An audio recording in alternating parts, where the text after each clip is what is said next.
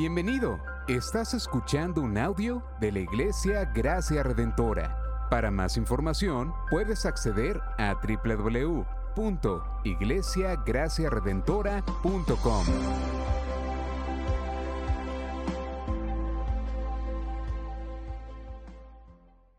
El chico de la burbuja de plástico.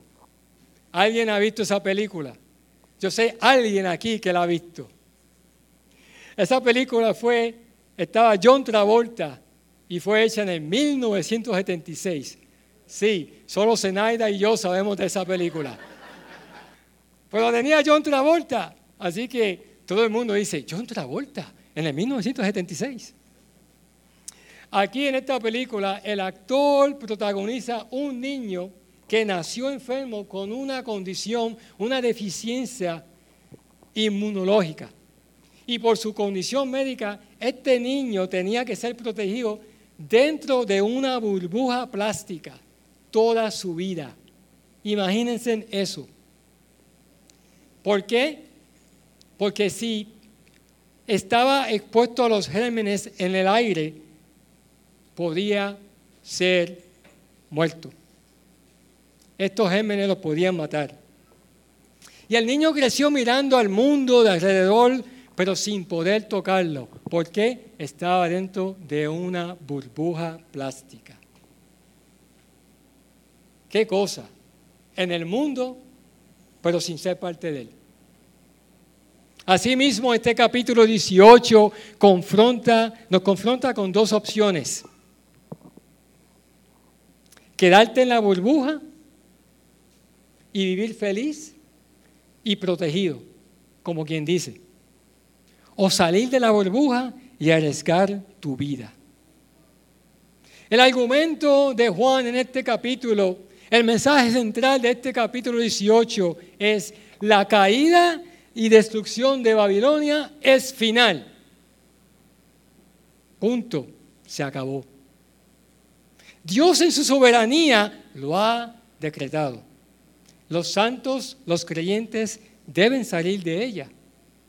Pero todavía todos los creyentes viven en los tiempos antes de esta destrucción y tienen tiempo de proclamar el Evangelio en Babilonia.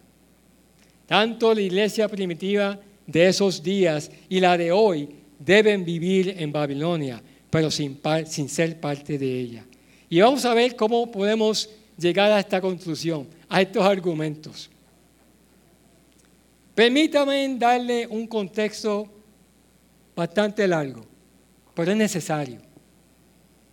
Si el capítulo 17 fue el juicio de Babilonia la ramera, este capítulo 18 contiene la sentencia de ese juicio, la sentencia de la ciudad de Babilonia luego de ser encontrada culpable por el Señor Todopoderoso en todo el sentido de la palabra. Los actos inmorales de Babilonia han recorrido toda la escritura, desde el Antiguo Testamento hasta el día de hoy.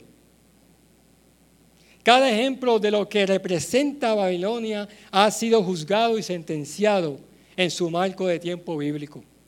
Desde Sodoma y Gomorra, destruida por azufre y fuego, en Génesis 19 hasta la destrucción de Babilonia que ha sido profetizada a través del Antiguo Testamento.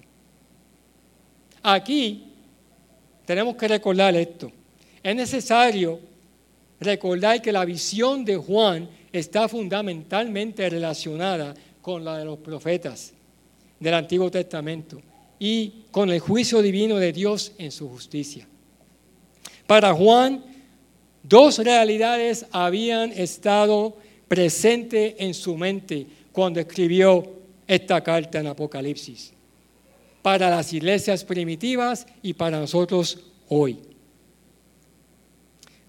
Por un lado, el Señor había logrado una redención que trajo el reino de Dios al mundo y Él iba a venir pronto para su consumación, como Pastor Xavier leyó en Juan 19:30.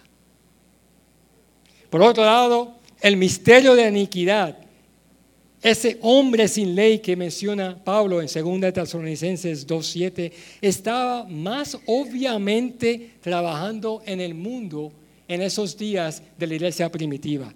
Y Roma ya estaba interpretando el papel del anticristo como él escribe en esa carta.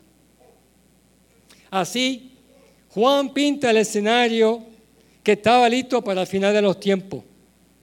Y como hemos visto en los últimos capítulos de Apocalipsis, Juan describe el drama enseñado por los profetas, por Cristo el Mesías y por sus apóstoles. Aunque la escala de tiempo era demasiado corta en su situación y para la iglesia primitiva, la esencia de su profecía no era inválida. Los muchos anticristos que vemos en el día de Juan, en 1 Juan 2.18, se han acercado cada vez más y más al retrato que pinta Juan y culminarán en un anticristo que lo cumplirá perfectamente. Tal es la profecía de la destrucción de Babilonia, que acabamos de leer en este capítulo 18, y que ha recorrido el libro de Apocalipsis desde el capítulo 16 y el capítulo 17, que lo leímos el pasado domingo. Y la conexión con ese capítulo 17, donde el pastor Israel predicó sobre el juicio de la ramera, deja claro una cosa. La ramera es un símbolo del sistema mundial que se opone a Dios. Se le llama Babilonia porque en la Biblia Babilonia es la capital de aquellos que se rebelan contra Dios.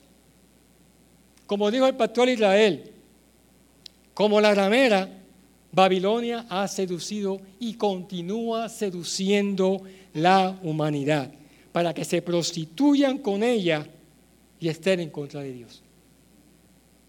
Los capítulos 17 y 18 deben tomarse juntos en su interpretación. Tanto la ramera como la ciudad son Babilonia. El sermón del pastor Israel contiene ilustraciones y puntos claves semejantes a la, de este sermón. Y yo, como un buen pastor, voy a usarlas. Y esto va a ser intencional. En el capítulo 17 vimos el juicio de la ramera por el Señor. En este capítulo 18 vemos la sentencia de ese juicio por el Cordero. El Rey de Reyes, que es justo y todopoderoso. La repetición de la visión que Juan hace en estos capítulos 17 y 18 significa aquí lo mismo que en el contexto del sueño del faraón interpretado por Josué en Génesis 41, 32, que dice, en cuanto a la repetición del sueño a faraón dos veces, quiere decir que el asunto está determinado por Dios y que Dios lo hará pronto. La sentencia de Babilonia es final. Mirando al capítulo 18, vemos que está dividido en tres partes. De los versículos del 1 al 8 está el anuncio final de la destrucción de esta ciudad. Vemos en el versículos, los versículos 9 al 20 el lamento por Babilonia, por los reyes de la tierra, por los comerciantes y por los capitanes del mar. Finalmente, en los versículos 21 al 24, la sentencia a muerte. Así que vamos a exponer este capítulo. Y comenzamos con los versículos 1 al 8. El anuncio final de la destrucción de la ciudad de Babilonia. Y lo vemos en el lenguaje usado en este capítulo. Mira el versículo 2, cuando el ángel anuncia, cayó, cayó la gran Babilonia. Y desde su punto de vista, él la estaba viendo cayendo. Pero pero todavía cayendo. Y no había caído por completo. en el versículo 3 y 4 vemos a Juan describiendo a Babilonia como la ciudad donde hay idolatría, prostitución, autoglorificación, autosuficiencia, orgullo, complacencia, dependencia del lujo y la riqueza, el deseo de evitar todo sufrimiento y donde hay violencia contra toda la vida. Donde quiera que haya esto, escuchen, está Babilonia. Y la sentencia es final, como dice el versículo 4. Salgan de ella, pueblo mío, para que no reciban sus pagos. Aquí Juan alude al libro del Éxodo cuando Dios rescata al pueblo de Israel de Egipto y los protege de las plagas que el faraón y Egipto sufrieron. Y la sentencia es inmediata. Escucha y lee el lenguaje en el versículo 8. En un solo día la ciudad sufrirá plagas, muerte, duelo, o sea, llanto, hambre y será quemada con fuego. En una hora su sentencia se llevará a cabo. Luego vemos en los versículos 9 al 19 el lamento. Y aquellos de los babilonios, de, aquellos de los que Babilonia abusó, con su orgullo y complacencia, estos no se darán cuenta de que han sido abusados. No se darán cuenta de que están siendo abusados, sino que llorarán su desaparición mientras los justos se regocijarán. El lamento por la caída de Babilonia está dividido en tres partes. El primer lamento es de los reyes de la tierra, en los versículos 9 y 10. Los reyes de la tierra que cometieron actos de inmoralidad y vivieron sensualmente o lujosamente con ella. Estos la lamentarán, porque en una hora ha llegado su juicio. El segundo lamento es el de los comerciantes que comerciaron con ella, en los versículos 11 al 17. Porque ya nadie compra sus mercaderías. Y es una lista bastante extensa. Sus metales preciosos, toda clase de materiales de construcción, toda especia aromática, todo recurso para cocinar y comer, y todos los esclavos y vidas humanas que en ella se traficaban. En una hora ha sido arrasada tanta riqueza. El tercer y último lamento es de los capitanes del mar, que se hicieron ricos con las cargas que llevaron a la ciudad, en los versículos 18 y 20. Porque la gran ciudad en la cual todos los que tenían naves en el mar se enriquecieron a costas de sus riquezas, en una hora ha sido asolada con fuego. En este lamento contenido en estos versículos 9 al 19, Juan tenía en el fondo de su mente la lamentación que encontramos en Ezequiel por la caída del antiguo Tiro.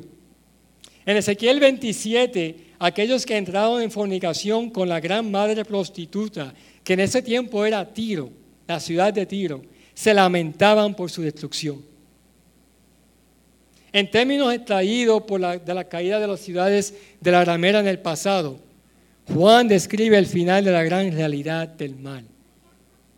Babilonia la grande. Y si bien las ilusiones a Roma parecen aparecer en el capítulo 17 el domingo pasado, Juan describe el final de la gran realidad del mal. Y porque solo y porque Roma, como Tiro, Babilonia o Jerusalén, es en sí misma una ciudad de prostitutas. Sí, este sermón está clasificado R. Qué bueno que gracias a Dios aquí se está pasando. Las características de todas las ciudades como Roma, Tiro, Babilonia o Jerusalén, se encuentran en la reina madre de las prostitutas. Esta prostitución fue caracterizada por el culto idólatra en lugar de la adoración a Dios. Y Dios no tolerará más esta prostitución. Su juicio será justo e inmediato. Y lo vemos en la tercera parte del capítulo, los versículos 21 o el 20 al 24. La sentencia de muerte. Dios sentencia a muerte a la ciudad prostituta de Babilonia por su engaño de las naciones y su asesinato del pueblo de Dios. Mira el versículo 21. Entonces un ángel poderoso tomó una piedra como una gran piedra de molino y la arrojó al mar. Aquí Juan utiliza el lenguaje en Jeremías 51, del 60 al 64. Y como, el, y como el profeta Jeremías arrojó el rollo conteniendo el anuncio de la destrucción futura de Babilonia. Aquí se hace efecto. La progresión de la destrucción final de Babilonia la vemos desde el capítulo 16 de Apocalipsis. Babilonia será derribada cuando la sexta copa abra el camino para que los ejércitos se reúnan para el Almagedón, en el capítulo 16, 12 al 16. Aquí ya lo predicamos. También cuando la séptima copa sea derramada y el gran terremoto divida la ciudad en tres partes, en el capítulo 16, versículos 18 y 19. Y cuando los reyes que fueron sus aliados la desnudan, se coman la carne y la quemen con fuego, como predicó Pastor Israel el domingo pasado en el capítulo 16, versículo 17, perdón, versículo 16. Escúchenme. Babilonia ha abusado de las naciones y Dios la castigará por su orgullo y complacencia. Dios se ha acordado de sus iniquidades, como dicen los versículos 5 y 6 de nuestro capítulo 18, y le pagará tal como ella ha pagado, y le devolverá doble según sus obras. En la copa que ella ha preparado, le preparará el doble para ella. En ese día de juicio final, de, el Evangelio no será predicado más en Babilonia. Como dice el versículo 23, ninguna luz de la lámpara alumbrará más en ti, tampoco la voz del novio y de la novia se oirá más en ti. El Evangelio no se oirá más en ella. Resumiendo, Hemos dicho que Juan ve una visión que anuncia la destrucción final de todo lo que es la Babilonia de este mundo. El anuncio sigue el juicio de la ramera en el capítulo 17 y en él el ángel se refiere a la misma ciudad en este capítulo 18. El mundo se aferra a todo lo que ofrece la Babilonia de hoy. Todo lo que satisface y alimenta la naturaleza pecaminosa. Los que no creen en Cristo se lamentarán de la pérdida de Babilonia y todo lo que ofrece.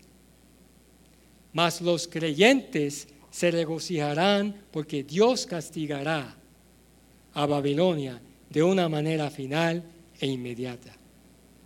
Como dice David en el Salmo 58, versículos 10 al 11, el justo se alegrará cuando vea la venganza. Se lavará los pies en la sangre de los impíos. Entonces los hombres dirán, ciertamente hay recompensa para el justo. Ciertamente hay un Dios que juzga en la tierra. La sentencia de muerte de esta ciudad y esta ramera en estos capítulos 17 y 18 tiene dos significados. Escuchen bien. El primer significado, cuando ese día llegue, la destrucción de la ciudad de Babilonia, ya no tendremos que estar en el mundo. Dios nos sacará de todo lo que representa la ciudad de Babilonia. Debemos leer Apocalipsis 18, versículos 4 y 5, junto con los versículos 23 y 24. Entendiendo que dice, en el día de hoy los cristianos deben separarse ideológicamente de todas las formas de Babilonia, pero deben permanecer en ella, proclamando el Evangelio. Y cuando llegue ese día final, en el futuro, entonces Dios nos sacará físicamente de Babilonia, porque su destrucción es final. El segundo significado, el anuncio es final, pero no es ahora. Mientras esperamos, Dios nos ha encomendado el estar en medio de esta ciudad proclamando el Evangelio. Y debemos leer Apocalipsis 18, del 23 y 24, junto con los versículos 4 y 5. Entendiendo que dice, todavía vivimos en el tiempo de proclamar el Evangelio en Babilonia, alumbrando con la lámpara del Evangelio anunciando lo que el novio y su novia dicen, y a llegar hasta morir en ella por razones del Evangelio. ¿Y qué dicen el novio y la novia? ¿Qué luz alumbran? El Evangelio. El novio es Cristo, el que nos ama y nos libertó de nuestros pecados con su sangre como leemos en Apocalipsis 1. El que fue inmolado y con su sangre compró para Dios a gente de toda tribu, lengua, pueblo y nación, como leemos en Apocalipsis 5. Y el que dice, yo soy el alfa y la omega, el principio y el fin. Al que tiene sed, yo le daré gratuitamente la fuente del agua de la vida. El vencedor heredará estas cosas y yo seré su Dios y él será mi hijo. Has venido a, este, a esta iglesia hoy y tienes sed. Y esta sed no puede aplacarse con agua regular, solamente en Cristo. Él es el único que dará gratuitamente de la fuente del agua de vida. Bebe esa agua. La novia, ¿quién es la novia? La novia es la iglesia. La nueva Jerusalén en Apocalipsis 21, 9. O sea, los habitantes de la, de la iglesia. Aquellos cuyos nombres están escritos en el libro de la vida del Cordero. Nosotros, nosotros los creyentes. Los que proclamamos la palabra de fe, que si confiesas con tu boca Jesús por Señor y crees en tu corazón que Dios lo resucitó de entre los muertos, serás salvo, como Pablo escribe en Romanos 10. Es bien difícil ser salvo, ¿verdad? porque es tan fácil como creer. Si tú has llegado aquí y no has recibido esa salvación, yo oro para que tú la recibas. Finalmente, estamos en el mundo, pero no debemos ser parte del mundo. Esto es amando al mundo. Debemos andar en el mundo, en la compañía con los del mundo, pero sin comprometer nuestra fe, como dice Pablo en 1 Corintios 5, como dice Juan en 1 de Juan capítulo 2. No, no termina el sermón aquí. Porque yo sé que te estás preguntando, ¿y qué? ¿A qué? ¿A qué me toca esto de la destrucción de Babilonia? ¿Y cuál es la Babilonia de hoy? ¿Y dónde está? Como hemos dicho anteriormente, donde quiera que haya idolatría, prostitución, autoglorificación, autosuficiencia, orgullo, complacencia, dependencia del lujo y la riqueza, el deseo de evitar el sufrimiento, donde hay violencia contra la vida, contra toda vida donde quiera que haya esto, Ahí está Babilonia. No debe caber duda, iglesia, que estamos viviendo en la Babilonia de hoy. ¿Y cómo, te preguntas, podemos vivir en esta Babilonia hoy en día? Pero sin ser parte de ella. En el contexto individual de los creyentes, te lamentarás cuando los cines, las cadenas de ropa más modernas y populares y todo aquello que trae satisfacción material y de la carne desaparezcan. Cuando te pierda la próxima película de Marvels o la próxima serie en Netflix, la serie favorita, tuya, porque no habrá internet. Cuando la industria de la pornografía se cierre de una vez por todas, te lamentarás con los reyes, los comerciantes y los capitanes de mar. Escucha esto. Pide al Señor que discierne tu corazón. O te vas a regocijar cuando Dios finalmente traiga justicia, cuando muestre su poder y cuando venga a sus siervos. Como dice Apocalipsis 18, 20, regocíjate sobre ella, cielo, y también ustedes, santos, apóstoles y profetas, porque Dios ha pronunciado juicio contra ella por ustedes. ¿Cómo podemos vivir en esta Babilonia hoy en día, pero sin ser parte de ella? Esta es realmente una pregunta sobre dónde está tu corazón y lo que realmente disfrutas. Te pregunto, me pregunto, ¿disfrutas del mundo o disfrutas de Dios?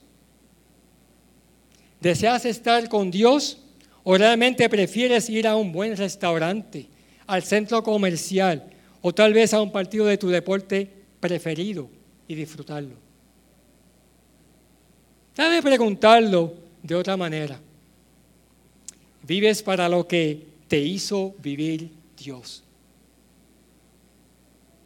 Te pregunto, y yo me pregunto, ¿vives para lo que te hizo vivir Dios.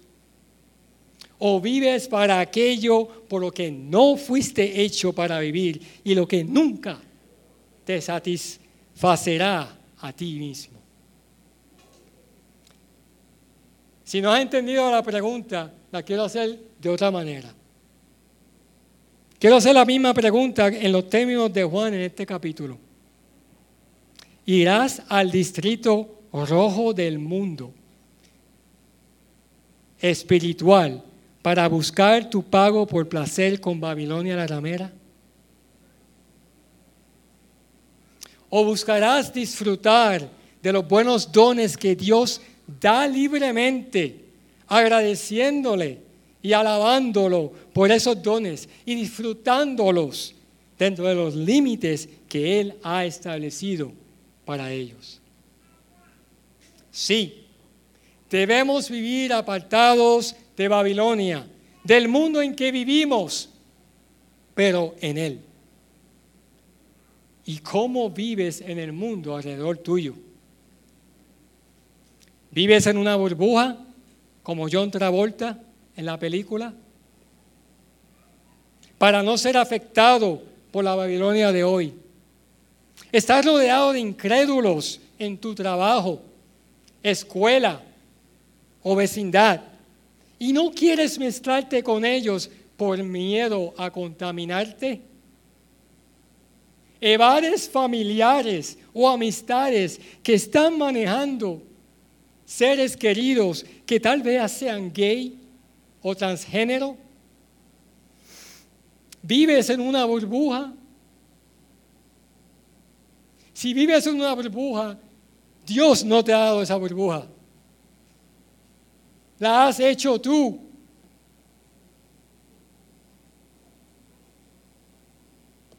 Yo te pido que te arriesgues a salir de esa burbuja. Que te, mezcle, te mezcles entre los del mundo, dependiendo y confiando en el Señor, quien nos ha comisionado a ser discípulos de todas las naciones, en Mateo 28. Y buscando la oportunidad de cómo anunciar el Evangelio como Jesús lo hizo en su vida terrenal. Lo puedes buscar en Lucas 7:34.